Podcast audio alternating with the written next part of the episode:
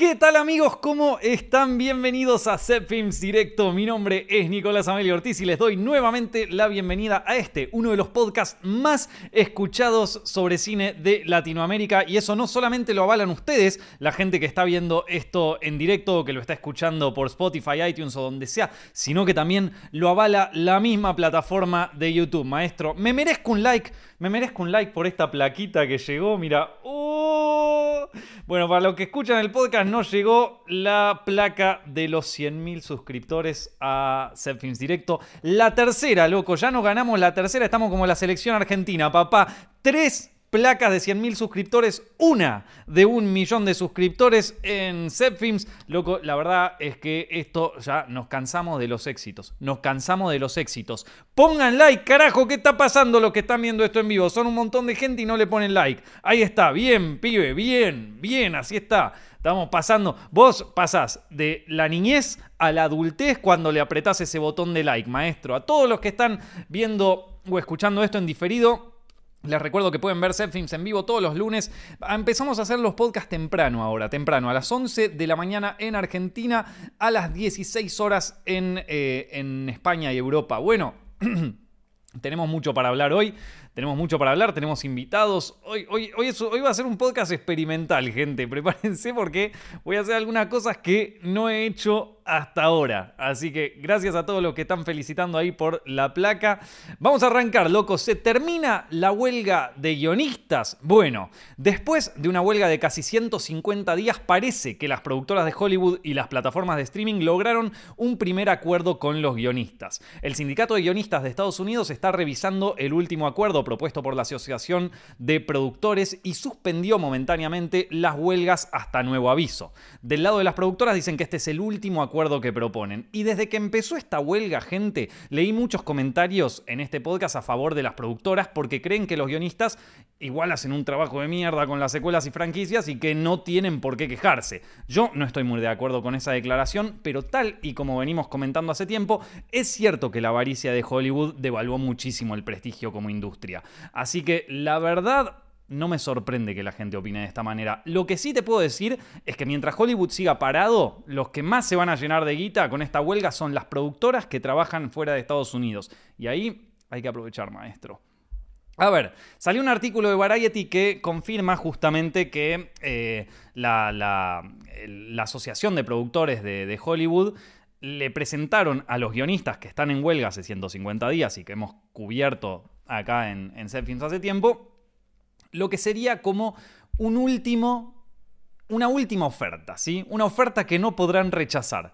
Le hicieron una oferta que no podrán rechazar. Esto es la última, la mejor y la final, según, según la asociación, a los guionistas que siguen en huelga. Los guionistas la están revisando, parece que quedaron contentos con este acuerdo la huelga sigue en pie hasta que se determine si el acuerdo es bueno o no es bueno, si la cosa va a seguir adelante o no. Se consiguió ese acuerdo gracias a que justamente toda la gente fue a la huelga, toda la gente se, mantuvo solidaria dentro del sindicato, así que eso, bueno, digamos que, eh, ven, hay veces donde ahí eh, a tener el sindicato ayuda un poco a que se cumplan ciertas cosas, ¿no? Y entonces eh, está, están agradeciendo por eso. El, el SAG-AFTRA, que es el sindicato de actores allá en, Estados Unidos, le, los felicitó a los guionistas de que, bueno, loco, consiguieron un, consiguieron un, buen, un, buen acuerdo. Vamos a ver, todavía no es final, ¿eh? Todavía no es final. La huelga, la huelga sigue en pie, loco. La huelga, como les dije, sigue en pie.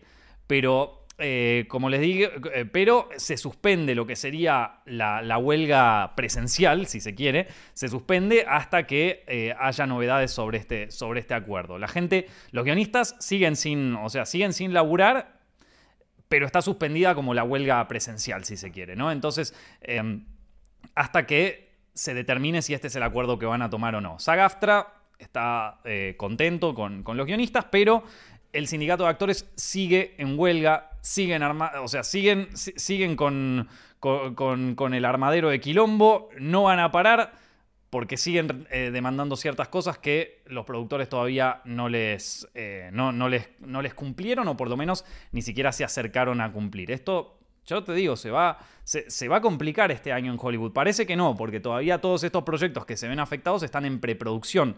Pero, pero ya estamos a casi un año de huelga, ¿viste? Se, va, se, va, a poner jodido en los próximos años. Vamos a ver cosas raras en los próximos años de, parte de Hollywood. Em, el sindicato de directores, por otro lado, es el único que firmó un acuerdo de tres años con las productoras. O sea, ese es el, el único de los tres grandes sindicatos de Hollywood que eh, ya, ya firmó un acuerdo y que está, y que está todo ok. Eh, Hollywood está listo para volver a trabajar, pero todavía falta, ¿sí? Entonces es acá donde yo digo, sí, ponele que los tipos aceptan los contratos, el, acuerdo y todo. Se les o sea, todavía se les viene el quilombo de que tienen que. Eh, de, que, bueno, de que primero lo tienen que aprobar y después tienen que volver a arrancar con las producciones. Y eso lleva un poco de tiempo, lleva nuevos contratos que se firmen, bueno, va a tardar. Y entre medio que tarda, no se está produciendo nada. Eh, tenemos un gap de producción en Hollywood muy, muy grande, uno de los más grandes en los últimos 10 años, en donde esto... Obviamente ahora no lo notamos porque en este preciso momento las películas que se están estrenando son películas que se hicieron hace ya, o sea, que se empezaron a producir hace como tres años. O sea, el verdadero golpe de estas huelgas lo vamos a sentir de acá a dos, tres años más o menos. O sea, por ahí más o menos lo vamos a sentir fuerte. Em, pero por otro lado, también es una gran ventaja, es un gran momento para todas las productoras que trabajan afuera de Hollywood o trabajan afuera de Estados Unidos. Digo, eh, las plataformas todas, Netflix, eh, esto, Disney, eh, Amazon, absolutamente todas tienen oficinas en Estados Unidos, pero también tienen oficinas en el resto del mundo. Y ya se ha probado muchas veces que algunos shows hechos en otra parte fuera de Estados Unidos tienen un enorme éxito dentro de Estados Unidos. Entonces, viste, yo no me cabe la menor duda de que estos tipos ya lo deben haber ya, deben estar prevenidos sobre eso y ya deben haber actuado en consecuencia trabajando con productoras de afuera, trabajando con productoras, qué sé yo, españolas, coreanas, argentinas, ¿por qué no? Entonces van, yo, yo creo que de esa manera van a cubrir un poco eh, la pérdida que, tuvieron en Estados Unidos. De todas maneras, Estados Unidos siendo la industria, la industria del entretenimiento por excelencia todavía, eh, se va a ver afectada, loco. Se va a ver afectada. Pero bueno, es un gran momento para venderle series a las plataformas, porque series o películas, porque eh, las estarán necesitando, las, las, estarán necesitando. Así que bueno, como les dije, este acuerdo que presentaron las productoras es el último. Dice, esta es nuestra última oferta, esta es la oferta que no podrán rechazar, o si no, el caballo en la cama, amigo. Es así, corta. Y vamos a ver si el sindicato, si el sindicato las acepta. Vamos a ver, eh, se va a definir en esto. Parece que está todo ok, parece que ya todo cierra, se va a definir en este tiempo. Lo veremos, a ver qué opinan ustedes, loco. Yo pienso que tienen que solucionarse porque tengo entendido que varios proyectos están paralizados porque el mundo audiovisual tiene que seguir en movimiento y nunca parar. Ahí está Mauricio. Mauricio el divertidazo, la revista. Ahí está. Mauricio le pone... Dice loco, está en modo está en modo emprendedor, está en modo no paramos, loco. No paremos, él está en modo emprendedor, esta máquina tiene que seguir andando. tiene que seguir a todo lo que da Mauricio. Aguante, aguante, estás estresado, no chupa un huevo, no descansás nunca, esta empresa no descansa más, loco, no descansás nunca. Entonces me parece muy bien, yo opino lo mismo, eh, y me parece que justamente para, para, cubrir esa falta de trabajo que estuvo en estos meses, eh, lo cubrirán con eh, series y películas hechas en otros países donde no tengan estos quilombos sindicales que, está, que están ocurriendo ahora. A ver qué dicen por acá. Em, que tenemos acá. Eh, la serie Dark no fue producida fuera de Estados Unidos y fue un hitazo. Sí, justamente por eso digo, Ezequiel, que muchas series y muchas películas han probado que incluso habiéndose hecho fuera de Estados Unidos y habiéndose grabado en otro idioma, han tenido, y con otros actores que no forman parte de lo que sería el Star System americano, han logrado un éxito avasallante. Los últimos grandes podrían ser, por ejemplo, justamente Dark, podría ser El Juego del Calamar, podría ser La Casa de Papel, todas esas son series y películas que funcionaron muy bien en Estados Unidos y que se produjeron fuera de Estados Unidos. Entonces sí, definitivamente va a haber algo que vamos, del que vamos a poder rascar algo ahí los productores que estamos afuera de, de ese sistema y por eso yo creo que en los próximos años va a haber cierta apertura, sobre todo a las productoras de, eh, fuera, de, fuera de Estados Unidos a que, le vendan, a que le vendan series y películas o incluso series y películas ya hechas. Porque, porque les va a faltar, les va a faltar contenido. Entonces lo, van a tener que empezar a comprar. Gran momento, gente, gran momento. Así que hay que aprovecharlo. Hay que Nosotros siempre ahí, tirá la amiguita, no tenés una amiguita atrás y la agarramos. A ver, eh, Nico, ¿será que este será el momento para que la rompa una serie latinoamericana? Sí, yo creo que sí, definitivamente. Es el momento, loco. Hay que aprovecharlo. Hay que aprovecharlo. ¿En qué ponemos fichas? ¿En qué ponemos fichas para salir a vender? ¿En, el Eternauta? El Eternauta la va a pegar seguro en Argentina. Vamos a ver si la pega afuera. Eh, hay que conseguir una serie que o una película que la pegue también afuera, que no sea solo para el mercado local. Yo creo que lo que las productoras están haciendo ahora son muchas series y películas que están pensadas para el mercado local de cada, de, cada país en donde se producen. Por ejemplo, El Eternauta o la serie de Fito Páez son propuestas de Netflix, pero que están hechas principalmente para el mercado local. A mí me encanta Fito Páez, pero la realidad es que en Estados Unidos nadie tiene la más puta idea quién es Fito Páez. Entonces, es una serie que está pensada para lo que denominaríamos el mercado local, ¿viste? Y quizás si sale alguna serie que tenga un poco más de, eh, de, llegada hacia afuera, como lo fue, por ejemplo, La Casa de Papel en su momento, digo, todos los países tienen un banco, todos los países tienen gente que quiere robar un banco, da lo mismo si esta serie fue española o fue coreana, la, serie va a resonar con mucha, con mucha gente, ¿viste? Eh, ahí está, los simuladores, la película, dice John. Sí, John, yo creo que también, loco. Creo, ojalá, ¿te imaginas? ¿Te imaginas si el siguiente hit, el siguiente gran hit es la película de los simuladores? Bueno, yo creo que sin, sin la serie original es, muy difícil tener, tener la, referencia. Eh, a ver, ¿qué más tenemos por acá? Bueno, eh, a mí también me gustó eh, lo, de Fito, gente. No, no, una cosa no quita la otra, pero uno también cuando sale a vender una serie o una película tiene que ser consciente de cuál es tu audiencia, loco. Si no tenés eso claro, no podés, o sea, no vas a poder vender una serie vieja, o una peli, o lo que vos quieras hacer. O un video en YouTube. Si vos no sabés para quién, para quién es tu audiencia, no lo vas a poder hacer. Eh, el robo del siglo, la serie. Ahí va. bueno, eso. Vamos a ver qué es lo que termina surgiendo ya lo veremos eh, más adelante. Eh, por otro lado, vamos a ver cómo viene el mercado del de, eh, cine en este momento, que no está en sus mejores semanas. No está en sus mejores semanas y el, y el estreno, el estreno, el estreno de esta semana no ayudó demasiado. Creo que 2023 va a ser el año para matar franquicias. Ya hubo problemas de taquilla con Indiana Jones, ya con las películas de Marvel y esta semana le tocó a la cuarta entrega de The Expendables, que solo logró amasar 8 millones de dólares en su primer fin de semana dentro del mercado local estadounidense. Por otro lado, la que le puso el freno a Expendables fue La Monja 2, que sigue rompiéndola en la segunda semana y se lleva nuevamente el primer puesto. Qué bajón, loco. Qué bajón para Expendables 4. Mirá que a mí me gusta Sylvester Stallone, ¿eh? pero vos imagínate meter 100 palos, que es lo que costó la película, y que en el primer fin de semana te devuelvan 8. Amigo, eso es como que yo publique un video en Zepfilms y tenga 100 visitas. O sea, no solo es malo a nivel guita, sino que también es un bajón a nivel prestigio para la productora. Me parece que esta franquicia se muere en la cuarta, chicos. No sé qué opinan ustedes. Vamos a ver un poco sobre los charts de, esta semana, ¿les parece?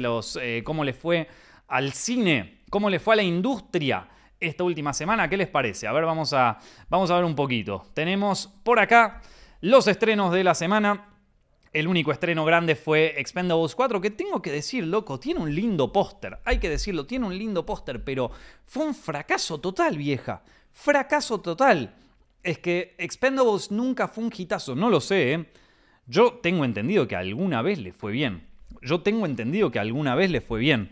Eh, Transformers también, no sé, loco, Transformers sí le fue bien. Transformers, eh, de hecho, nosotros la cubrimos acá cuando, cuando estábamos haciendo los charts y se había estrenado, le había ido, le, ha ido, le, ah, le había ido bastante bien. 100 eh, palos, amigos, 100 millones, dice acá. 100 millones me parece un fraude. Y debe haber costado más que 100 millones, porque 100 millones son los costos de producción. Vamos a ver, capaz que costó más incluso. 100 millones, loco, 100 millones y te vuelven 8. Te querés matar, vieja. Te querés matar. Así que bueno, eh, ¿qué le vamos a hacer? Eh, y encima le, encima le sigue ganando la monja, la monja 2, que eh, sigue en su segunda semana de estreno y está en el primer puesto, ahí se mantiene. La Monja 2 me parece que bien, loco, todavía no la vi, todavía no la vi, la quiero ver, la quiero ver, capaz que la vea esta semana. La semana pasada vi otras películas, ya les voy a hablar de ellas, pero pero, pero hay que, me parece que, viste, yo que tanto defendí la monja 1, que todos la odiaban, ahora podría ver la monja 2 que le está yendo también. Sigue en, tercer puesto eh, Haunting in Venice, eh, que, bueno, dentro de todo bastante bien. Equalizer 3 y como siempre, Barbie. En, primer, en quinto puesto, Barbie no se va más, loco, no se va más del chart. La tenemos a Barbie en estos charts desde que yo empecé hacer los, eh, los, los puestos acá de, las películas. Vienen, viene de puta madre Barbie. Es así, es así. El que puso guita en Expendables, pero puso guita en Barbie, la recuperó, sabelo. O sea, hizo guita igual. Peliculón Barbie, como dice Gladys. 100% de acuerdo, chicos. 100% de acuerdo. Un like, un like para Barbie. A ver cómo le ponen un like, que ya hay un montón de gente en vivo viendo esto y no le ponen un like a Barbie. Pónganle un like a Barbie. si, si no te gusta hacer films directos, por lo menos ponerle un like a Barbie, loco. No sé qué haces en vivo viendo hacer films directos si no te gusta, pero por lo menos ponerle un like a Barbie. Ahí está, ahí está, loco. ¿Cómo puede ser que se los tenga que pedir, gente? ¿Cómo puede ser que a esta altura se los tenga que pedir? Vamos a ver un poquito los... Eh, los charts del universo del streaming, películas y series. A ver, arrancamos con, eh, ¿con qué tenemos por acá? Esto no, esto, películas. Películas de streaming en, eh, las, en las plataformas, eh, la primera en Netflix. Y esto me llamó la atención. Vieron, nosotros venimos haciendo los charts estos, los venimos siguiendo todas las semanas y siempre, más o menos, la, cada plataforma tiene una película del mes, si se quiere, ¿viste? En este caso, por ejemplo, en HBO sigue siendo Flash, y en Disney Plus sigue siendo Elemental, ¿viste? Eh, que por un lado está bueno, quiere decir que estas películas de alguna forma están recuperando su, eh, su éxito que capaz no consiguieron en salas, lo están recuperando en taquillas. Entonces podríamos decir que es, eh, perdón, no, en taquillas, sino en plataformas. Podríamos decir que es algo bueno para, para las plataformas y para las películas. Sin embargo, también hay otro mensaje que nos está dando esto, ¿no? Y nos vamos a poner en modo semiótico de la publicidad. Vamos a otra, otra, otra clase magistral para Cuadrito PR, para Small Frame PR, nuestra, nuestra empresa de marketing más mercenaria de toda la historia. Yo veo estos charts y soy un ejecutivo de marketing y puedo pensar dos cosas. Por un lado puedo decir, mira qué bien, The Flash y Elemental les está yendo bárbaro, siguen siendo los grandes hits de este mes, todo muy bien. Pero también como ejecutivo de marketing mercenario que soy, puedo decir lo contrario. Puedo decir, che, loco, no, no, no tenemos rotación de contenido, no tenemos rotación de película. ¿Cómo puede ser que una película esté en el top durante un mes? Un mes, papá. Quiere decir que no tenés una puta película. Avatar estuvo entre las tops de películas durante todo el mes de todo el mes anterior, todo el mes de agosto y todo el mes de julio en Disney Plus. Avatar, vieja. ¿Entendés lo que estoy diciendo? O sea, por otro lado, Netflix cada, semana tiene una peli distinta en el top. Tiene una peli distinta en el top. Ahora, ¿Quiere decir que esto es bueno que saquen así películas a mansalva? Y mirá, la verdad que las últimas películas que estuvieron en el top de Netflix fueron bastante chotas. Entonces, qué sé yo, también eh, sacrificar calidad por cantidad, no sé si es lo mejor. Por eso se presta para una. Se presta para un debate, gente se presta para un debate. Y tampoco es que vos vas a tener una película que sea un hit durante todas las semanas, ¿no? Vamos a, vamos a decir todo. Eh, por eso, vamos a. Es una cosa que para mí se presta ahí al, al, debate. En este caso, por ejemplo, está Spy Kids Armageddon, que es una nueva película de mini espías. Eh, que mini espías en Netflix, eh, esta nueva película parece que le fue horrible en, críticas, parece que no le gustó a nadie. Una lástima, la verdad, porque a mí Mini Espías, la original, me, me, gustaba mucho. La Mini Espías 2 también estaba buena, el resto ya no me las acuerdo. Pero la Mini Espías 1 me parece una película fantástica y esta también está dirigida por Robert Rodríguez, pero parece que no eh, no, no anda muy bien, ¿eh? No anda muy bien. O sea, a nivel crítico parece que no le gustó a nadie. Yo muchas ganas de verla, honestamente, no tengo. Pero bueno, eh, otra cosa que pasa con Netflix es que vos decís, bueno, ok, tienen contenido todo el tiempo, todas las semanas. Pero la verdad, loco, es que, por ejemplo, el otro día vi que salió en Netflix un programa que era para hacer deportes, ¿viste? Y yo digo, ¿cuánto falta para que Netflix sea YouTube, vieja? Porque eh, YouTube, pero con un poquito más de valor de producción. Porque tienen un programa de deporte que yo lo tengo a Fausto, el de Turbo Steps en YouTube, está bien, le falta valor de producción, pero eh, si vos al final ves la, ves la cosa, ya no son más películas, ya casi, casi que son videos. Está los realities estos raros, eh, el de, el de Cake, el de la torta, ¿viste? Es YouTube. Es YouTube, vieja. Entonces, eh, digo, de alguna forma volvemos nuevamente a la devaluación total de las películas y de las series en donde todo es contenido.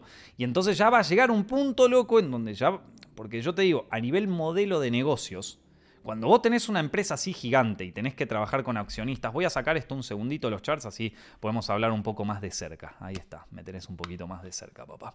Para los que están escuchando esto, simplemente cambié la cámara y ahora me pueden ver en pantalla completa. Vamos a hablar un poquito de esto. Em, si, si vos sos una empresa que tiene accionistas que lo único que quieren es que tu, el precio de tu acción crezca, es obvio que vas a ir siempre por la opción que te dé dentro de tu espacio competitivo, que te dé la, la mejor, eh, o sea, el mejor, eh, eh, el mejor lugar y que también sea la más, ¿cómo se dice? La más, la, que tenga el mejor retorno, ¿no? Hoy por hoy, lo que sería la competencia dentro de los streamers no son quién tiene la mejor película, ni quién consigue el mejor actor, es quién tiene el mayor tiempo de reproducción el tiempo de reproducción es lo que te determina si vas a tener más suscriptores. Y más suscriptores significa más dinero para estas empresas. Entonces todas están compitiendo por tiempo de reproducción. ¿sí? Y el tiempo de reproducción, cuando, cuando, tu competencia es por tiempo de reproducción, estás compitiendo también contra otros grandes del tiempo de reproducción, que son las plataformas y las redes sociales como TikTok, como YouTube, como eh, Facebook incluso, como Instagram, y todas esas, todas esas plataformas te rompen el culo. O sea, TikTok, en términos de tiempo de reproducción, no tengo los números acá, pero estoy seguro de que le rompe el ojete a Netflix. O sea, tiene muchísimo más usuarios, tiene muchísimo más usuarios que pagan y también tiene muchísimo más usuarios que están todo el día, nueve horas seguidas viendo TikTok.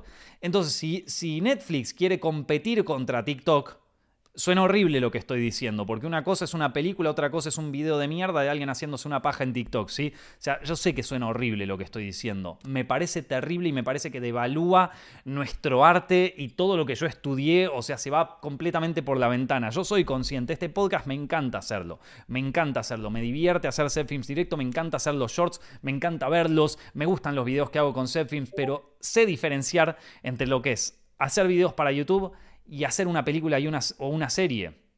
¿Viste? Entonces, ponerlo desde este lugar lo devalúa completamente para mí, lo devalúa completamente, pero a nivel empresarial y a nivel eh, competencia están al mismo nivel, loco, están al mismo nivel, entonces no me sorprende que Netflix gradualmente se esté convirtiendo en una máquina al estilo de YouTube.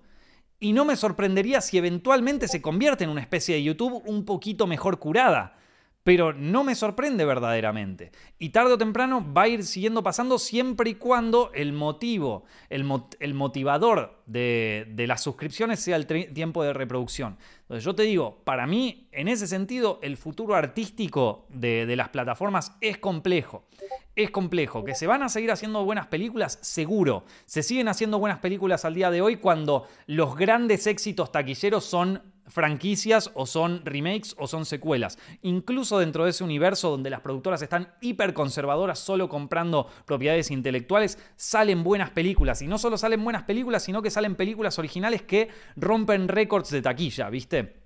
Y que no cuestan tan caras de hacer. Entonces, dentro de los panoramas más turbios, también hay luz, hay cosas buenas, ¿viste? Pero, pero bueno, es, eh, no deja de ser, o sea, eh, no deja de ser un tema que eh, me, gusta, me gusta hablar con ustedes. Bueno. Eh, dicho todo esto, vamos a pasar ahora al, chart. Ah, ya vimos el chart de películas. Vamos al chart de, de shows. A ver si tenemos algo nuevo. Bueno, de nuevo, en Netflix tenemos eh, Sex Education en puesto número uno, la tercera temporada, que parece que a muchos dicen que decepcionó un poco. Yo no vi ninguno de Sex Education, así que ya me dirán ustedes. Ahsoka sigue en primer puesto. Winning Time es eh, la, de, la de HBO. Y eh, después eh, tenemos, bueno, más o menos las mismas que teníamos la otra vez, tanto en, en Prime como en, eh, como en Paramount y Hulu, ¿no? Tenemos ahí Continental, South Park y Force, que son medio lo mismo de la semana pasada y con eso volvemos más o menos a lo que, a lo que venía hablando recién. A ver qué están opinando ustedes, loco. Eh, Peliculón Oppenheimer, bueno, sí, gracias. Nunca estuvo tan fácil darse a conocer como creador, eso es verdad, Alexis. Eh, tú, eras el elegido, debías destruir a los Sith, no unirte a ellos. Bueno, no sé por qué me tira eso, loco. Estoy, eh, a ver qué dicen, increíble, termino de desayunar y lo primero que encuentro es un directo de Zepfilms. Eh, Viste, algunas series de HBO eh, dejaron de ser un éxito en esa plataforma y las pasan en Netflix ahora. increíble cómo avanza todo. Bueno, sí, de todas maneras HBO vendiendo la licencia también se queda con bastante guita, loco. Así que, qué sé yo, unos ganan acá, otros pierden allá, en fin, cada uno. Bueno, dicho todo esto, voy a pasar, chicos. Eh, voy a pasar a eh, una opinión sobre una peli que vi la semana pasada.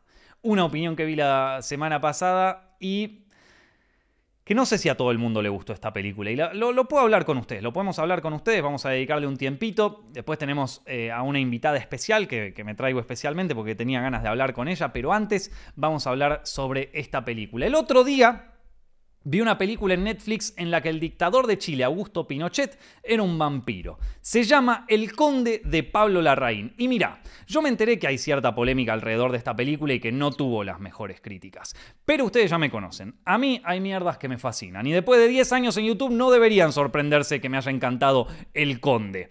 En un punto creo que la polémica es la misma que hubo cuando salió esa película que se llamaba Ha vuelto, sobre un Hitler que vuelve a la vida en la actualidad. Es un tipo de un humor tan ácido y con una figura tan oscura que a mucha gente directamente los va a escandalizar y punto. Dicho esto, Pablo Larraín se está convirtiendo en uno de mis directores actuales preferidos. Spencer de 2021 es una de mis películas favoritas de la década y ahora el loco me cae con este delirio de comedia y terror. Loco, lo amo, lo banco a muerte. Capaz el error fue mostrar esta película en Venecia. O sea, todo bien con la alta sociedad de críticos, pero esta era una película para Sitches, hermano. A los críticos de Venecia les da miedo lo osado y lo bizarro. Esta película vos la proyectabas en Sitches y la gente te la aplaudía de pie durante 20 minutos. Eh, yo digo, es una película rara eh, de esta El Conde. Es una película rara, no te lo voy a negar. Y también es una película que, eh, sin duda, se, presta a la polémica, ¿sí? Porque está hablando de un dictador, de Pinochet, de, un montón de dolor que se genera en, el país, ¿viste? En la comunidad chilena y encima que, se, que sigue doliendo hasta el día de hoy, ¿viste? Sin embargo, eh, a nivel todo lo que es dirección, la historia, la bizarreada de que Pinochet sea un vampiro que está vivo hace 250 años, o sea, eso me encantó, loco. Eso me encantó. Eh, me, pareció espectacular y, loco, me parece también una, una propuesta osada, loco. Una propuesta osada. Alguien que se la juega. Porque siempre nos quejamos, che, no se hacen cosas buenas. Es todo políticamente correcto. Y cuando salte a alguien a hacerse una incorrecteada política como esta, una bizarreada. Bizarreada, ¿eh? Porque encima es con vampiros. Tiene, tiene homenajes de las películas de terror de, de Nosferatu, todo eso. O sea, bizarra.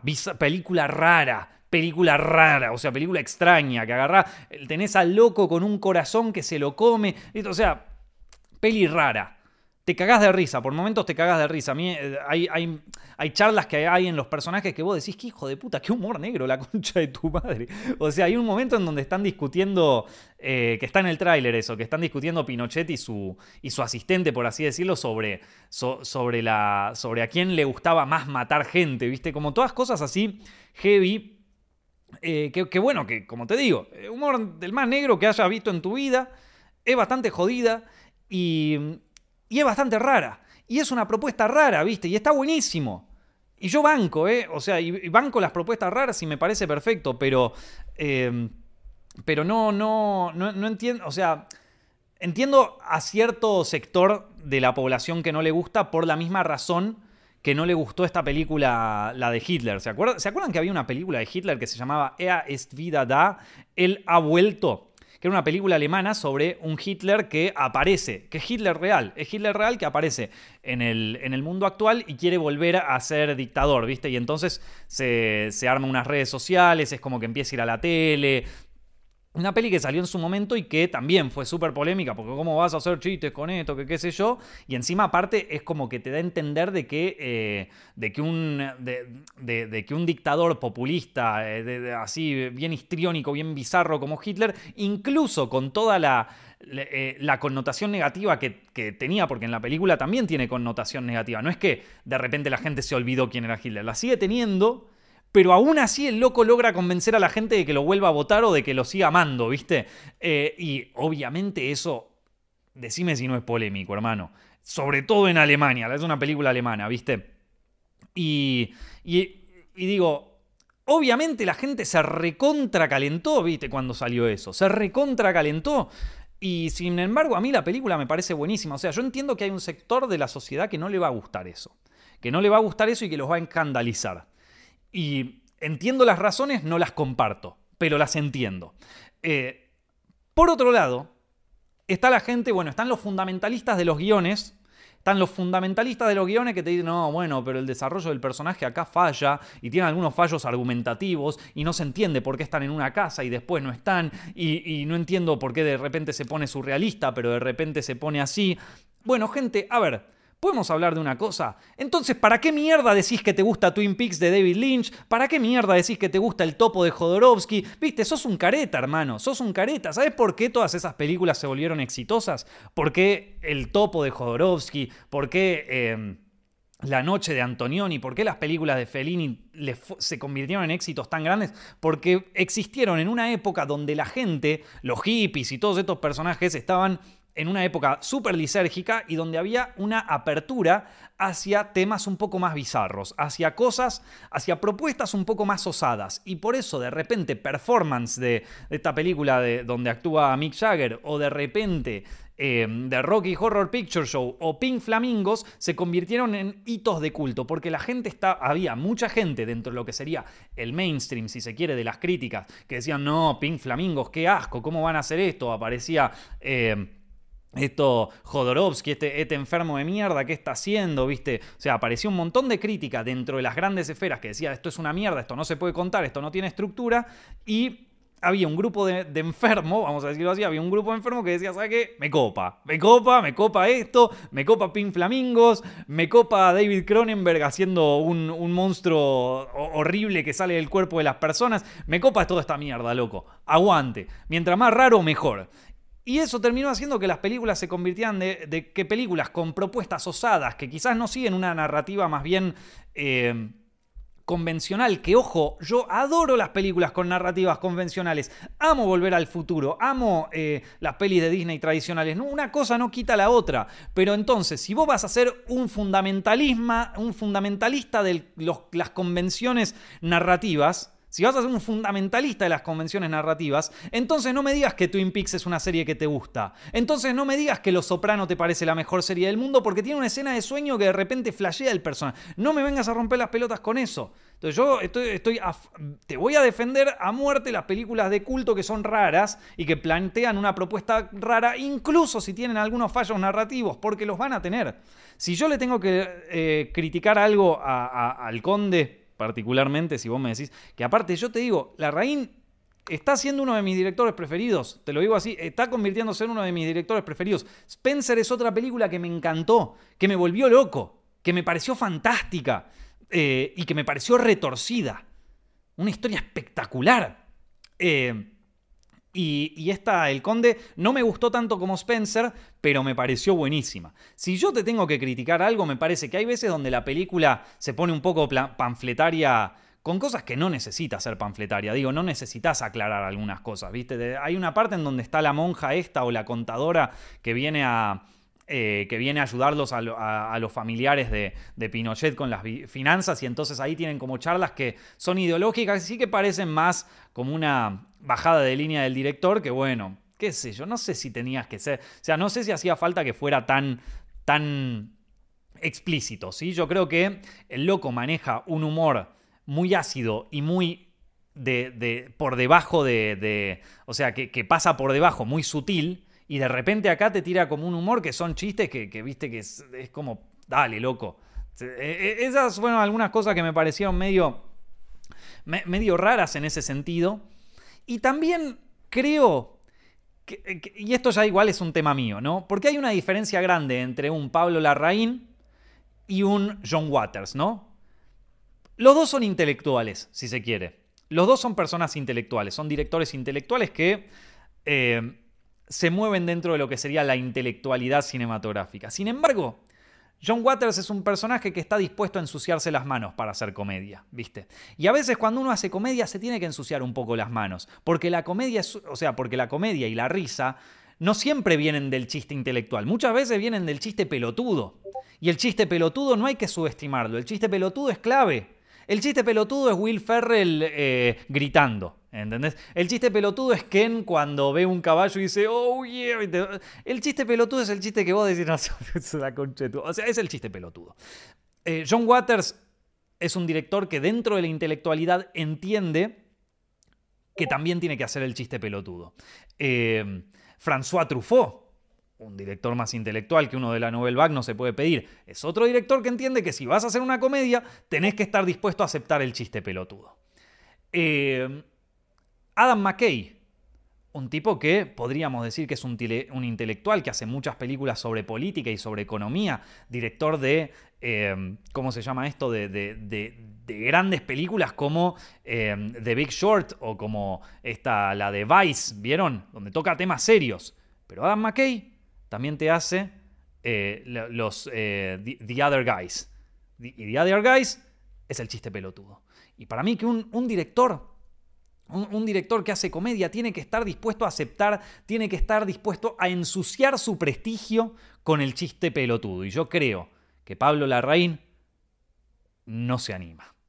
Pero no importa. Esto, pero no importa. Ahora me.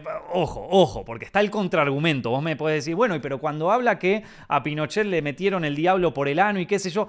Sí, sigue siendo intelectual para mí igual eso, ¿eh?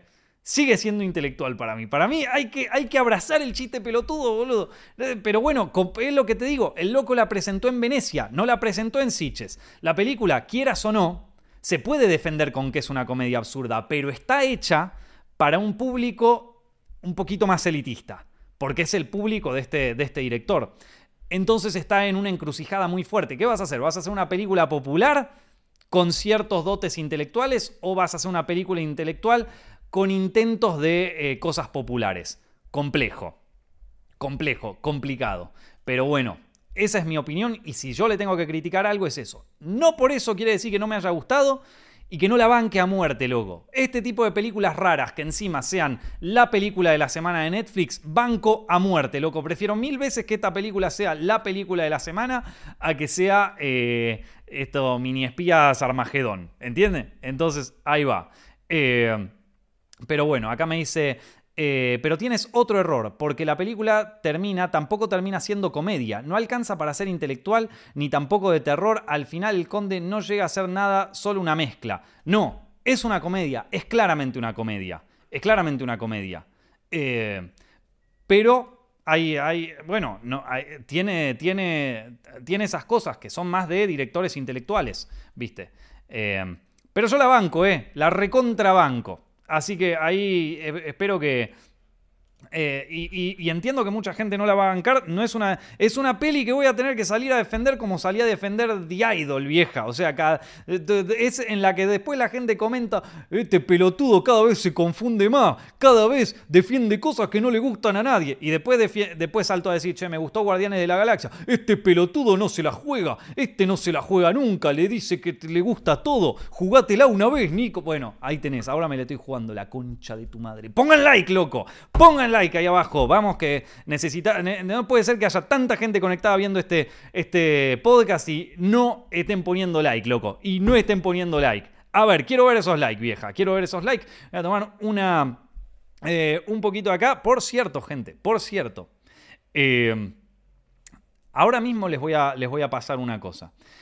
Pero en breve voy a hablar con alguien que yo estimo mucho porque tenía ganas de, probar un poco hacer eh, formato de entrevista y porque aparte es una persona que quiero mucho, que es mi hermana.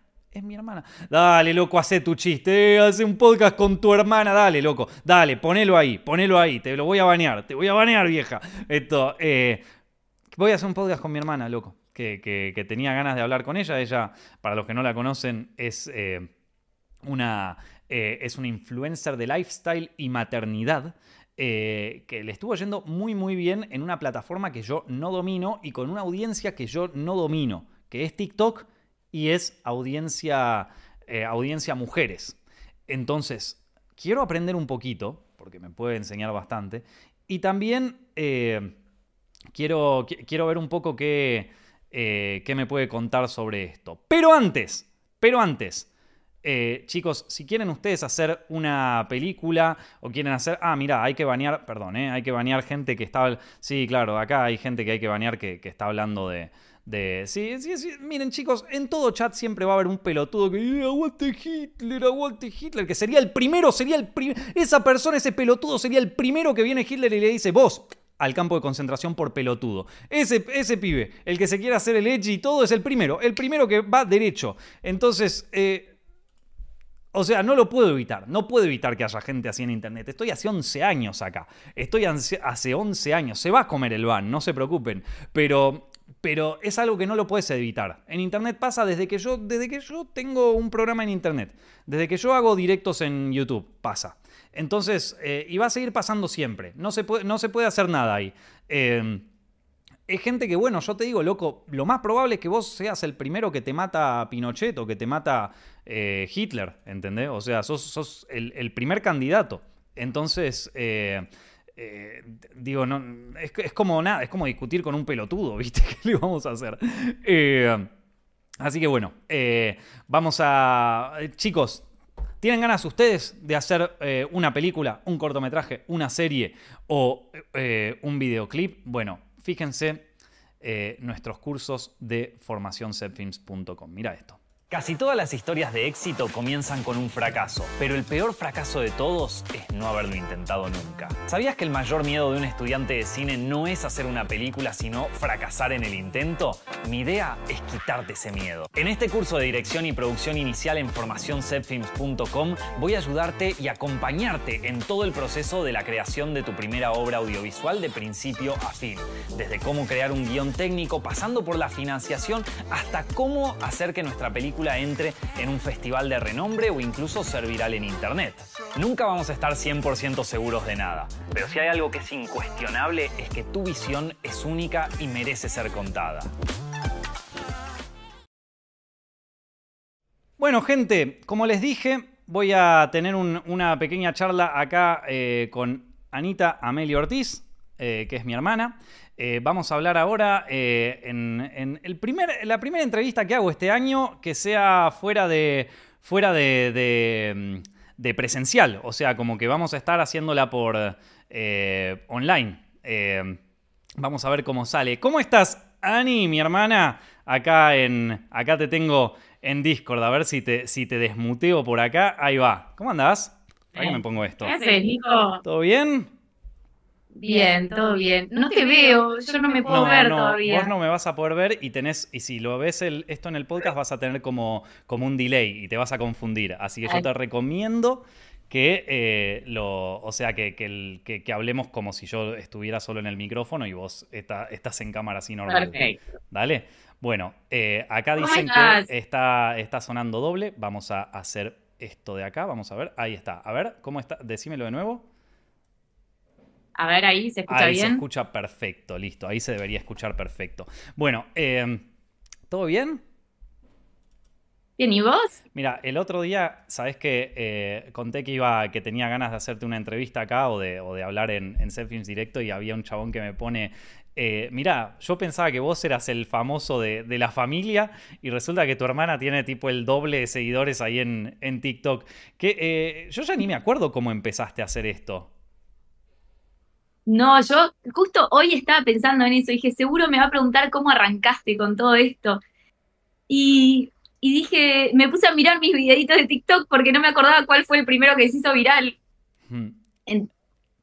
y, y, nada, fue un video que me lo rebardearon. La verdad fue eso. Fue un video súper, justo lo que hablaba recién, recontrabardeado por la gente porque no le había comprado un regalo para el Día del Niño a Borja. Y, y ahí empezó. Y no, O sea que arrancaste, arrancaste siendo cagada puteadas por tu audiencia. arranqué siendo cagada a puteadas. Yo me acuerdo que estaba en lo de Cris, nuestra abuela, y yo veía tipo trum, mensaje, mensaje, mensaje, mensaje, tal persona, tal persona, y yo decía, están todos locos, ¿qué pasa? Y, y nada, y así arrancó. ¿Ese fue el primero que se te hizo viral? O, o, o sea, ¿cómo? El segundo video que subí directamente a Mm. mis redes sociales, creo. Yo, yo les explico un poco, gente. Ella eh, tiene un hijo, mi sobrino, Borja. Esto, y, y vos arrancaste subiendo videos así para cagarte de risa con Borja o ya eras conocida en Instagram. ¿Cómo arrancó todo eso? No, eh, no, yo arranqué, la verdad, estaba re en una porque acababa de cortar mi, mi última relación a la anterior y, y nada, dije, bueno, voy a subir un videíto a ver si puedo empezar a mostrar mi laburo, mis cosas de maternidad, viste, lo que siempre hablamos por las redes. Y subo este video mostrando que no le había comprado nada a Borja porque él lo que quería de regalo era ver a su hermano. Y tra, dije, bueno, esto no era tan difícil Hmm. y mostrarme no me jodió tanto, así que me puse a hacer videitos mostrando lo que era la maternidad real, el día a día, y después fui mechando el laburo ahí y ahí, sé, los seguidores empezaron a, a subir. Vos me enseñaste una cosa que, que tenés mucha más tolerancia que yo en ese sentido, que es como que, eh, co- como que tenés una tolerancia heavy a, a la gente que te bardea. Obviamente, si vos haces videos donde hablas sobre maternidad y sobre, donde hablas sobre, sobre tener un hijo y sobre más o menos cosas que recomendás o que cuidás, y aparte vos sos eh, eh, tera- terapeuta holística, ¿no? ¿Cómo es que se dice eso? Perdón, siempre me confundo. Sí, exacto, terapeuta holística. Claro, y, y te- y- y obviamente es un lugar donde de repente todo el mundo es la, ma- la madre perfecta, ¿viste? Y todo el mundo tiene para decirte cómo tenés que criarlo, eh, qué cosas le tenés que dar. O sea, tenés a la gente más jede capaz del planeta, a la gente más rompebolas, y sin embargo vos tenés una tolerancia a esos comentarios como que te chupan un huevo. Incluso vos me llegaste a decir que algunas Sí. veces haces videos como para que la gente te comente forradas. No, igual vamos a aclarar, yo no tengo tanto hate como vos, me parece, Nico. No, Tengo la suerte de que no tengo un público hatero. No, no, acá porque es en directo y siempre hay gente que quiere romper las pelotas. Y hay veces donde aparte nosotros es como que bancamos que la gente rompa las pelotas. Eso, o sea, es como que nos divierte. Eh, pero, pero no hay nadie que he- hatee. Siempre es en los videos que son más vistos. O sea, cuando tenemos un video que supera Sí. las 100.000, 500.000 visitas, ahí sabe lo que van a empezar a llegar los desquiciados. O sea, llegan los desquiciados. Pero sí que es verdad que vos me mostraste a veces cuando subías video que de repente ni bien lo subía, ya venía alguien, capaz no con hate ni con nada, pero venía alguien y te decía como, eh, no le tenés que, tenés que lavar la manzana cuando se la das, porque, o sea, como que tenés, tenés un montón de madres Ay, sí. ejemplares. Pero yo aprendí de vos igual esto, porque me acuerdo perfecto un día que me dijiste, no te enganches con los hate, y dije, listo, a partir de hoy el hate lo voy a tomar como una, como algo a favor mío y lo uso para rehacer videos a partir de ese hate, ¿viste? Claro. Eh, que está bueno eso también, porque contestás el hate con humor o contestás con buena onda y, y bueno, y que la gente opine lo que quiera, a mí me da lo mismo todo, la verdad, Al final es un montón me cago de risa. Eh, Es un montón de gente y, y- y no, no hay na- nadie, digo, na- nadie, nadie mejor que un extraño en internet para decirte cómo tenés que criar a tu hijo, ¿no? No, además vos sabés perfecto, desde mi laburo sé que habla de sus falencias, entonces imagínate que hasta me da pena el hate, pobre. Y sí, obvio. Nada, Es un poco proyectar tus propias inseguridades. Acá están pidiendo Sí, las, eh, sí, las redes sí. sociales, es eh, Anita Ortiz, eh, donde más pegás ahora es en TikTok, ¿no? Y bueno, para Instagram está subiendo fuerte también, ¿eh? Es, eh, son dos redes El sociales último. eh, que, que son como muy Muy predominantes. distintas igual. Sí, eso te iba a decir. ¿Qué, qué, qué es lo que funciona en cada una? En TikTok muestro más mi día a día, mi, mi maternidad real, como que más el, el día a día mío con Borja y el Instagram lo uso más para el mundo laboral, es como un poco más profesional el tema. ¿Qué es tu laburo? ¿Qué haces vos? Uh. Bueno, me dedico, yo tengo un equipo de terapeutas, nos dedicamos a todo lo que son las terapias holísticas, que son en realidad todo menos psicología y psiquiatría, es todo lo que es astrología, tarot, eh, registros akáshicos, bueno, todo el mundo holístico. trabajamos las emociones, más que nada, ¿no? Y el camino, el camino de evolución de las personas y acompañamos esos, esos nuevos métodos y nuevas eh, formas de ver la vida. Ah, obviamente, eso es, algo que funciona muy bien eh, en, una audiencia femenina, como será en, tu caso, pero que, mm, a ver, yo porque ya lo sé, pero este es, este es un video, este es un canal que lo mira el 90% hombres y que normalmente vos lo sabés porque te lo, debe decir cada pelotudo, pero eh, la, reacción inicial cuando te dicen esto es de brujería para las pibas, ¿viste? Esto. Que, eh, sin embargo, vos tratás un montón de hombres y me has hecho un montón de veces el, el tarot y la movida a mí. Entonces, capaz que, digo, Obviamente debe haber algún chabón que piense como, ¿y esto qué? ¿Viste? Y, que capaz, porque no lo conoce, y después, viste, lo conoce y dice, ah, boludo, estaba, bueno esto. Entonces, ¿qué, eh, ¿cuál sería el pitch para, para, para esos crédulos, para esos incrédulos? No, la verdad es que es verdad, eso me pasa mucho, de que la gente te hasta te bardea diciéndote no tenés fundamento científico, cuando sí lo hay, hay, un montón de fundamento a través de la física cuántica y bla. Pero yo les digo, les regalo la experiencia real pruébenlo, pruébenlo y después me dicen qué les parece. Yo no tengo ningún problema. Hay gente que es tipo mm, súper incrédula en todo esto, que, me preguntan 400 cosas antes de tomar la sesión y que están súper inseguros y qué sé yo. Y les digo, probá la sesión y después me la pagás, no pasa nada. Probá, viví la experiencia, después vemos qué te pareció.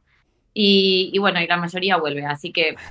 Y hoy en día, pará, estoy teniendo audiencia de 65% mujeres y el resto hombres, ¿eh? O sea que hay un montón de... y bueno, sí, es que e, es como el, susto inicial de los chabones de no, esto, eh, ¿qué van a pensar los pibes, viste, qué sé yo? Pero... Tal cual. Yo que lo he hecho, es otra forma de canalizar, de canalizar tus emociones y capaz de entenderte un poco, un poco mejor, ¿viste? La idea es encontrar métodos de conocimiento personal para elevar el autoestima, para entenderte más, para aceptarte más, para nada, para elegir con más conciencia. Sí. Claro. Eh, y después también, obviamente, es, eh, o, sea, em, ay, para qué te iba a preguntar, loco, no, que estaba viendo acá. No, para, porque el tema es así. La gente lo, lo, lo, ¿cómo se llama? Lo, lo, ay, se me fue la palabra a mí también. Como que lo idealiza mucho a través de esto que dicen que se ve el futuro a través de todo esto y que nada, que siempre vas a estar hablando del futuro. Y nada que ver, no trabajamos la futurología de las cosas, sino que trabajamos más todo lo que es el conocimiento personal, el meterte para adentro, mm. ¿viste? Es eso, no es vamos a ver el futuro. Porque no hay nadie en el mundo que te diga el futuro, la verdad. Sí, e, es sorprendente como eh, de repente hay, mucho, hay mucha gente dentro de, mi, dentro de mi área, ¿no? Por ejemplo, que es eh, eh, el, arte, si se quiere, ¿no? Que están dispuestos a hacer cualquier tipo de esoterismo bizarro o de cosa con tal de que les llegue la inspiración o con tal de que su idea se logre vender a una productora o lo que sea. O sea, están dispuestos a cualquier movida así, a aceptar cualquier tipo de de, de, cosa, pero cuando se trata de capaz eh, hacer algo más introspectivo o conocerse un poco más a uno mismo, dice como pastillas o nada, ¿viste? O sea, esto, al plax o nada. Esto. No, y lo peor es que no entienden que si se meten un poco para adentro, lo van a vender seguro. Sí, eh, esto, digo, eh, vos trabajás con mucha gente que también que, eso me sorprende también, como de repente hay mucha gente que está en esferas como muy altas, si se quiere, de la sociedad, o gente muy exitosa de, de, o sea, con, no, voy a decir quiénes, quiénes son tus pacientes, obviamente, ni en pedo, pero eh, sé, por, por, o sea, sé, que trabajas con gente de, un estatus muy alto de repente y muy exitosa a veces y, con mucho, o sea, eh, famosos, viste, gente, gente que está muy en el top, si se quiere, eh, y que, digo, y gente que también que está en el mundo, no, no solo de, famosos del entretenimiento, sino gente que del mundo de las finanzas, del mundo de, si se quiere, de, la, industria, ¿no? Ponele que, que se que se quiere, se, quiere tratar desde este, desde este lado. ¿Cómo, ¿Cómo es que se acerca capaz una persona así a eso y por qué le llega a interesar? Bueno, es muy loco, ¿no? Porque mm, la gente que se acerca más desde este lugar que vos decís es gente que ya es grande y que probó muchas cosas y se dio cuenta que le faltaba algo más. Por eso siempre digo que está bueno arrancar desde temprano con este tipo de terapias, porque mm, nada, me pasa que por ahí estos, así, gente muy exitosa ya y que ya logró todo en su vida o que ya logró todo lo que querían laboralmente en su vida, se dan cuenta que sus vínculos están fallando por completo o que no tienen relación con sus hijos, ¿viste? Mm. Y vienen acá para, para buscar las herramientas para poder vincularse de una manera positiva. Y, terminan las sesiones y dicen, puta, ¿por qué no arranqué esto a los 20 años? ¿Viste? ¿Por qué no me di cuenta de todo esto que yo tenía dentro mío y no lo pude potenciar cuando era más chico? O sea, no sé, ¿viste? Vienen más desde ese lado este, este, este como perfil de personas. Claro, claro. ¿Y eh, convive un poco con la psicología tradicional esto? O, se puede, o tienen algo que ver, o es otra forma, o no tienen nada que ver una cosa con la otra? Em, son dos estudios diferentes. A ver, la base, como si vamos para atrás, viste, la terapia tradicional, la psicología tradicional es toda fundamentada por Jung y la terapia esta que hacemos nosotros es toda fundamentada, eh, digo, por Freud y toda esta es por Jung. ¿sí? Claro. Que los dos laburaban juntos cuando, cuando arrancaron. Después se separaron porque Jung dijo, no puede ser solo el inconsciente, hay algo más, y empezó a estudiar todo lo que son las energías, los símbolos y bla, y Jung y Freud siguió por la base del inconsciente a muerte. Y después se volvieron a juntar y siguieron laburando juntos. O sea, para mí van de la mano. Es como que una necesita de la otra.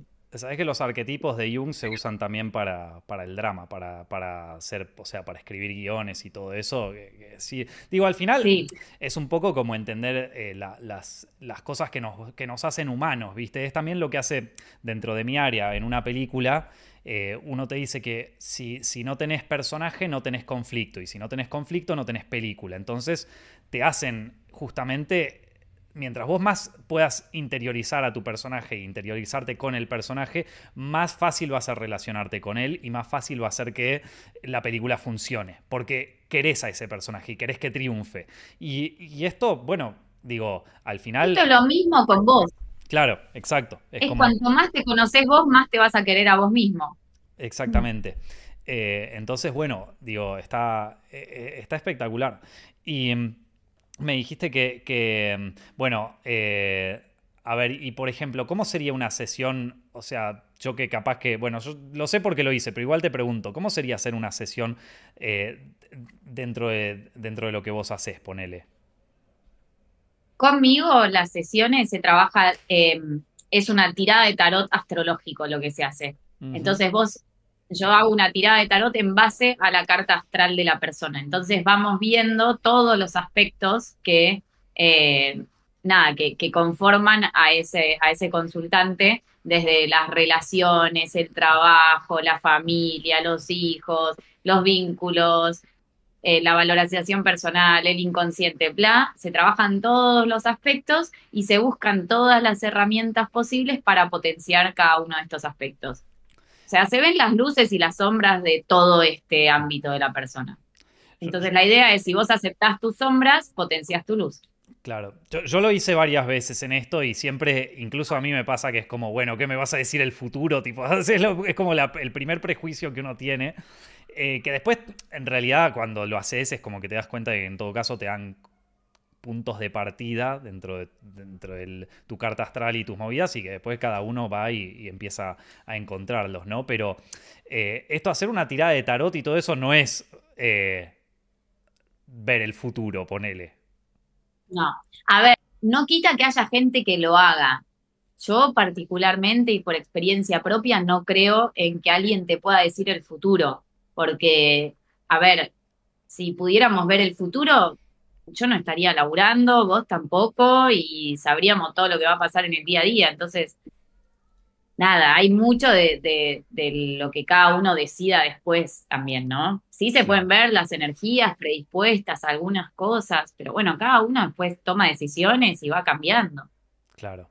Eh, bueno, esto, eh, y después en el, o sea, Esto, esto tiene que ver con el, con el trabajo como terapeuta y qué sé yo, y cómo convive eso. A ver, eh, alguien te ve de tus cosas de que haces con, con Borja, los videos de TikTok, y de repente dice, bueno, quiero, eh, qui- quiero hacer una sesión de terapia con Anita, o cómo, cómo, cómo agarra la gente desde ahí.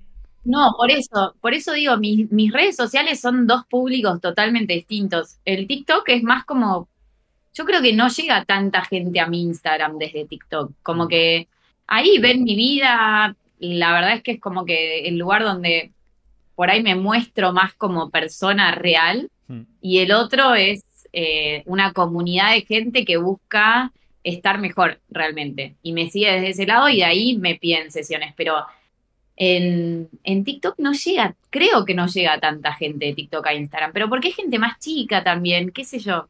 Tendría que, viste, yo no soy como vos que la tiene tan clara con las cosas estas, entonces no sé bien de dónde llega la gente. No, no lo mirás, o sea, no, no te fijas, o, o sí, o, o le prestás. a- o- No, es que no sé ni cómo fijarme. claro. Bueno, está bien. Eh, A mí, sí, es, es distinto, viste, vos sos mucho más profesional que yo con las redes. Pero podés verla, o sea, cada tanto no te, no, te tienta fijarte cada tanto el, el- el- ese, la- la- las analíticas de, de- de TikTok o de Instagram, ¿viste? Ahí, pic, poner. Claro, pero yo veo las analíticas de TikTok y no, no me manda a, cuánta gente me, me empezó a seguir en Instagram. Claro. Claro, entonces. Y, O por lo menos no lo sé ver. Ti- TikTok igual es rarísima, ¿no? Porque es como que hay. Rarísimo. Pero, ¿por, por qué, qué, ¿Cómo funciona? O sea, de repente, nosotros tenemos un, TikTok de Sepfim, yo no lo, no lo veo, lo ve solamente Steffi. Eh, y sin embargo, de repente hay gente que mira, hay videos que tienen dos visitas, otro que tiene un millón, no, no entiendo nada. No, es re inentendible, la verdad. Es como que un video se te recontraviraliza, después pones uno que por ahí se me recontraviraliza en Instagram y en TikTok lo ven dos mil personas y vos decís, pero ¿qué onda? O sea, no se entiende nada cómo es el algoritmo de TikTok. Lo único que puedo decirte es que es la, para mí, la red social más adictiva de todas. Por eso hay tanta gente mirándola, ¿no? Pero después no lo puedo entender, no lo puedo codificar todavía. Cuanto más simple es el video, más se viraliza. Eso es lo único que te puedo decir. Y no hay necesidad de como esmerarte ni editándolo, ¿viste? Claro, eso es otra Es como, cosa. bueno, sí. ¿Y, y qué, qué dirías que es lo que a la gente eh, le gusta de lo que vos haces? O sea, eh, porque si es todo el algoritmo, entonces da lo mismo, tiramos pasta al- a la pared hasta que una la pegue, pero algo tiene que haber para que la gente que le guste. O sea, que qué es lo que... No, yo creo que sí, que dentro de mi comunidad de redes hay, hay algo que les gusta mucho, es ver mi vínculo con mi hijo. Eso les encanta a las personas, porque cada video que subo con Borja y hablando con él o haciendo algo con él, se recontra viralizan. Ujú. Y sobre tema de exposición y todo eso, ¿cómo lo llevas? Eh, Ahí capaz que somos más distintos vos y yo. Sí. Yo soy un anti, o sea, yo no, no muestro Vos nada. sos un anti, pero, pero se muestra hasta ahí, ¿viste? La gente al final cree que mostrás un montón y mostrás cinco minutos de tu vida, nada más. Hay tanto atrás de, de ese video que no se muestra, que no se dice. Creo que casi nadie sabe ni a qué colegio va Borja, ni dónde vivimos, ni qué auto tenemos, nada, nada de nada. No, bueno, eso, sin duda la, gen- la gente, si, si se pone las pilas, lo puede averiguar, pero lo que digo es como que es el simple hecho de exponerte como por dónde vas caminando en la calle, ponele, ¿viste? Yo a veces hasta pienso, Sí. tipo, bueno, voy a grabar un video acá, una story para Instagram, bueno, ¿para qué voy 20 cuadras de mi casa para que no haya forma de, de, de de encontrar el, el- el radio por donde estábamos, ¿viste? O sea, pero porque, porque soy, porque yo porque soy un antisocial, pero vos te, te, te, te fijás en eso o te chupa más un huevo. Y a, a mí me da un poco lo mismo, pero vos, vos tenés que entender que nosotros venimos de tu exposición también, y eso cambió un montón, porque a mí, antes de que sea conocida en redes sociales, me frenaban la gente en la calle diciéndome, vos sos la hermana de Nico, ¿entendés? O sea, mi exposición ya era desde, desde vos. Uh, ya le, le rompí las pelotas de, de- de antes. Esto. Claro, yo soy, eh, o sea, yo soy la hermana de Nico de toda la vida y la, ahora soy la madre de Borja y bueno, es como que, no sé cómo explicarte, pero como que ya siento que hubo una exposición en otro momento, entonces ya Claro. me da medio lo mismo. ¿Qué sé yo? No, sí, sí, en ese Es sentido. parte del trabajo. Ahí, ahí es, eh, son, son diferencias heavy entre hermanos, que bueno, que te- nos llevamos un año nada más, pero Sí. sin embargo, ahí, ahí estamos, ahí está distinto. Acá eh, uno había puesto que, que, eh, cuando veníamos hablando de lo de la terapia, que era como, era como hacer el desarrollo de personaje para una película, pero con, pero con vos mismo, con una persona. Tienes razón. Ahí es lo que veníamos hablando. Eh, después para, Claro. Eh, estaba viendo si me quedó algo para, para, para charlar así, así nomás. Pasa que, no te voy a mentir, me cuesta mucho como no, como quedarme en el rol de, de en plan de estamos hablando y de, y de no de como nosotros de hermanos así normal, ¿viste?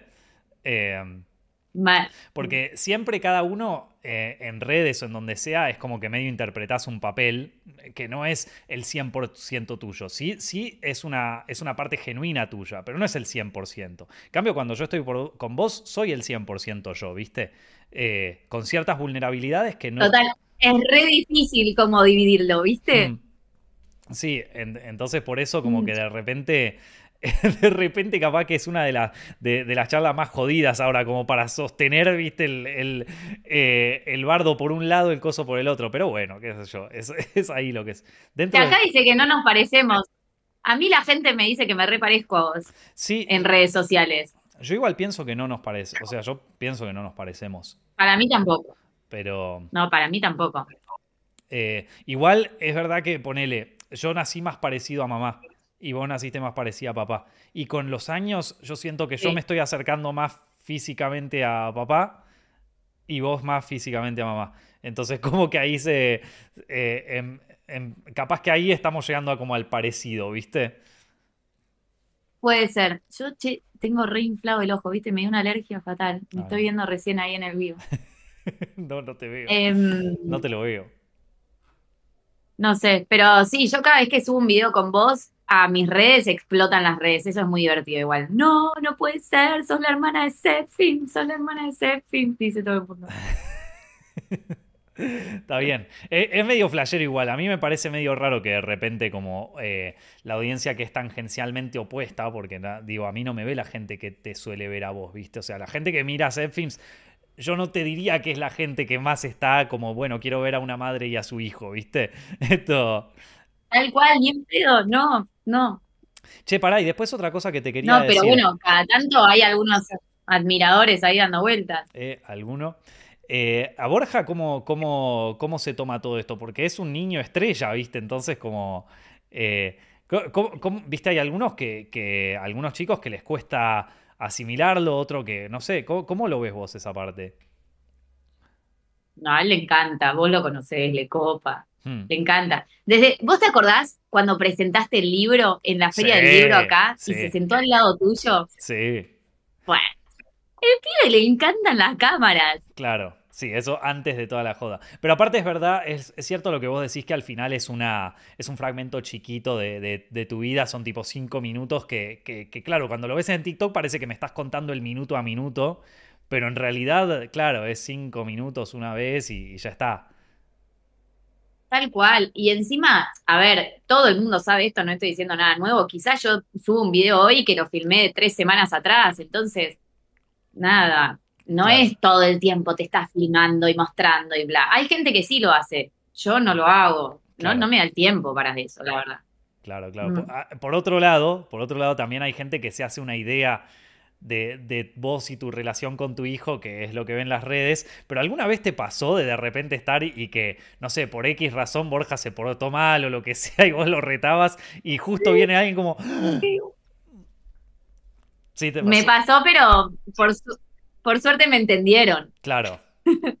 Claro, porque también, viste, Pero está sí, el loco como, ah, no, no, no, no no lo debe retar nunca, ese pibe debe ser todo bien. Y hay veces donde el Borja se porta mal, viste, donde vos como cualquier pibe. Y a veces donde vos también te enojás con él. obvio. Hmm. Obvio, me, me pasó una vez en el supermercado. El pibe estaba insistente con el que le compre un huevo kinder, que le compre un huevo kinder, que no sé qué, y me tiró, sos re mala mamá. Por no y yo le dije, ¿qué? Le digo, Uh, bueno, anda a buscarte otra. Mirá todas las madres y padres que hay en este supermercado. Le dije, anda, cualquiera va a ser mejor que yo. Y el pibe fue y se buscó otra. Y va y le dice a una mujer, le dice, mi mamá me dijo que me busque otra mamá.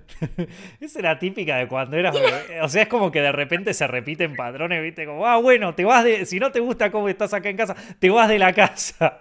Esto.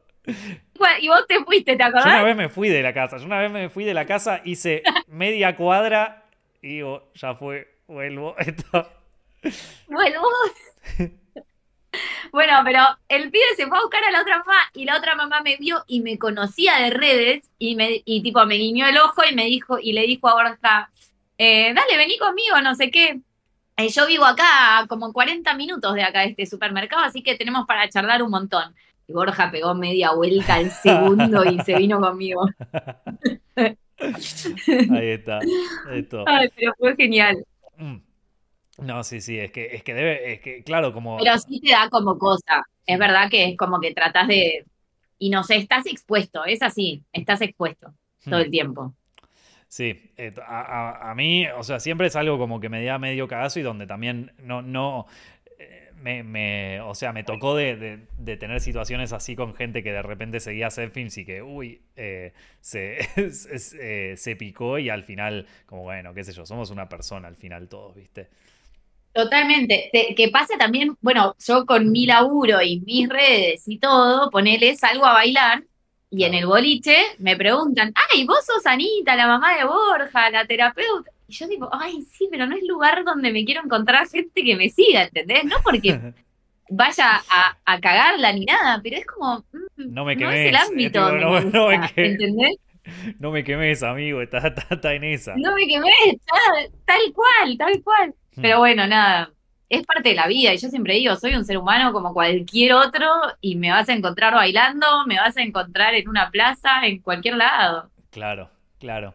Acá hay mucha gente que quiere saber un poco sobre tus gustos de, de películas y de cine, pero, pero Yo recién te escuchaba y decía, la pucha, yo solo vi Barbie de todas las que mostraste. claro, es como, eh, no, no, eh, o sea, mi, mi hermana es cero cine, cero cine. Sí, sí Cero. puedo decir que eh, eh, desde afuera, o sea, ella en alguna forma participó en casi todo lo que yo hice y podríamos decir incluso que eh, es la única de acá y probablemente de este chat que puede decir, loco, yo, yo hice una serie o yo, o yo hice una peli. Vamos. Esto, es, es la única que lo puede decir. Sin embargo, eh, vos no ves pelis, o sea, no, no. No, no veo nada. No veo pelis y no escucho música. No, eso lo de la música es terrible. Lo de la música es. No, no, es terrible, ya lo sé. O sea, ahí está el otro, el otro hermano, eh, dando vueltas. Está el, el Tarti.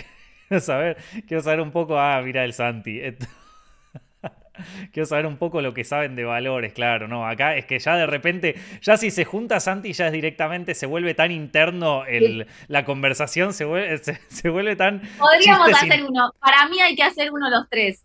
Se vuelve tan chiste interno Totalmente todo. desvirtuado, que- ¿eh? Nada que ver con set films. no tiene ningún sentido. O sea, de repente no, no tiene ningún sentido la, la charla. Es como que todos dicen, che, ¿y yo, qué, yo venía a ver esto, ¿qué carajo? Y, y el, o sea, así vamos a Para mí presenciar. todos se van a toda la, la gente que tenga hermanos se va a sentir muy reconocido en una charla entre nosotros. Bueno, ponele.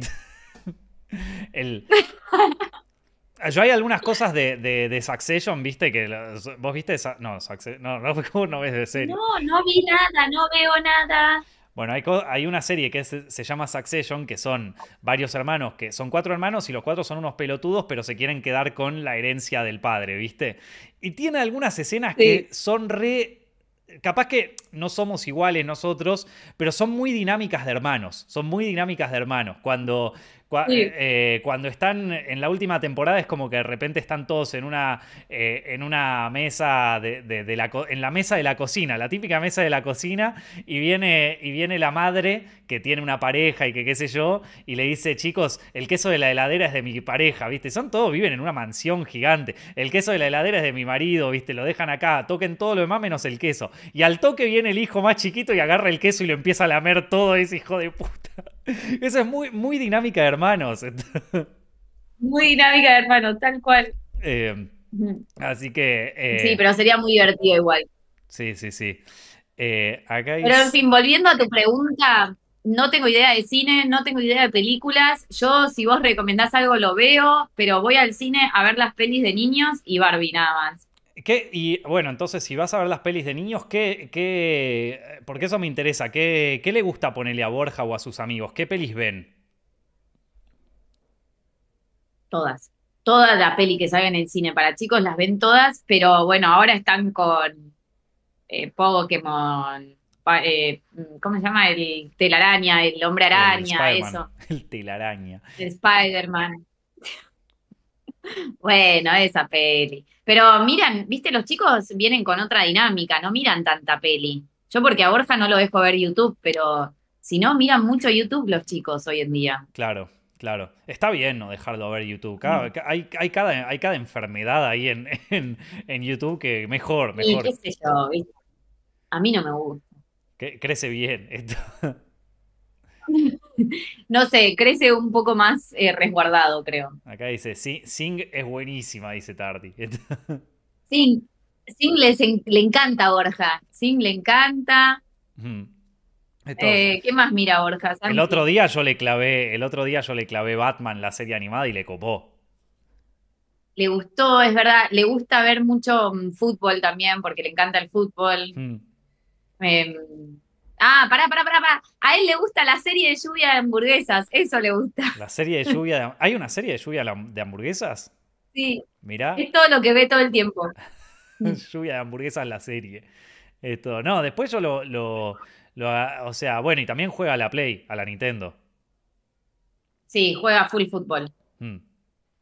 Sí, bueno, también. Esto. eh, claro, es un pibe, es un pibe que sale a. que sale a tocar pasto cada tanto. Tiene, tiene habilidades sociales, no como sus tíos. Tal cual, tiene habilidades sociales. No salió como nosotros. No. Bueno, pará, vos de chica sí tenías habilidades. Te volviste más antisocial más adelante. Pero de chica sí.